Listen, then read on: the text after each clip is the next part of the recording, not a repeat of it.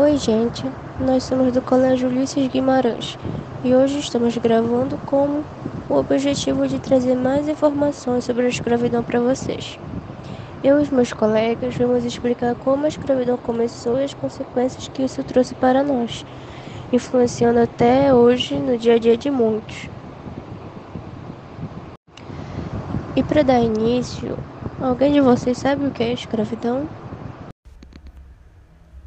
Para quem não tem nenhuma noção, a escravidão é quando alguém é forçado por uma ou mais pessoas a executar um trabalho injusto, sem receber adequadamente, ou até mesmo trabalhar por horas sem parar, abre aspas, como um animal, fecha aspas. Popularmente dizendo, a pessoa escrava não tem liberdade, muito menos uma boa condição de vida.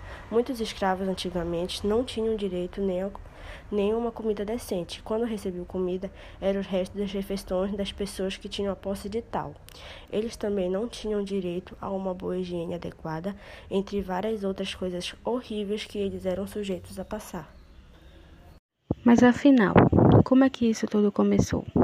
A origem do trabalho escravo está relacionada às guerras que aconteciam entre os povos antigos para conquistar territórios.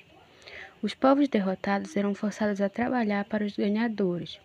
Pelo que sabemos até hoje, isso começou no Oriente Médio, mas essa prática faz parte de várias civilizações das antiguidades, como os hebreus, os egípcios, os gregos e até os romanos, além de vários outros povos. Mas a pergunta que não quer calar é: a escravidão realmente terminou? Bom dia, irei falar sobre o fim da escravidão. Aconteceu em 3 de maio de 1888. Foi resultado de intensas mobilizações pelo decreto da Lei Áurea que impôs o fim da escravidão no Brasil. A abolição da escravatura foi um dos acontecimentos mais marcantes da história do Brasil e determinou o fim, o fim da escravização dos negros no Brasil. A abolição do trabalho escravo ocorreu por meio da Lei Áurea, aprovada de 13 de maio, com a assinatura da regência do Brasil, a princesa Isabel. Mas não acaba por aí, como muitos pensam. Atualmente, de 45,8 milhões de pessoas são escravizadas, sendo obrigadas a pescar, fazer trabalho vinculado com as drogas e ser explorados sexualmente.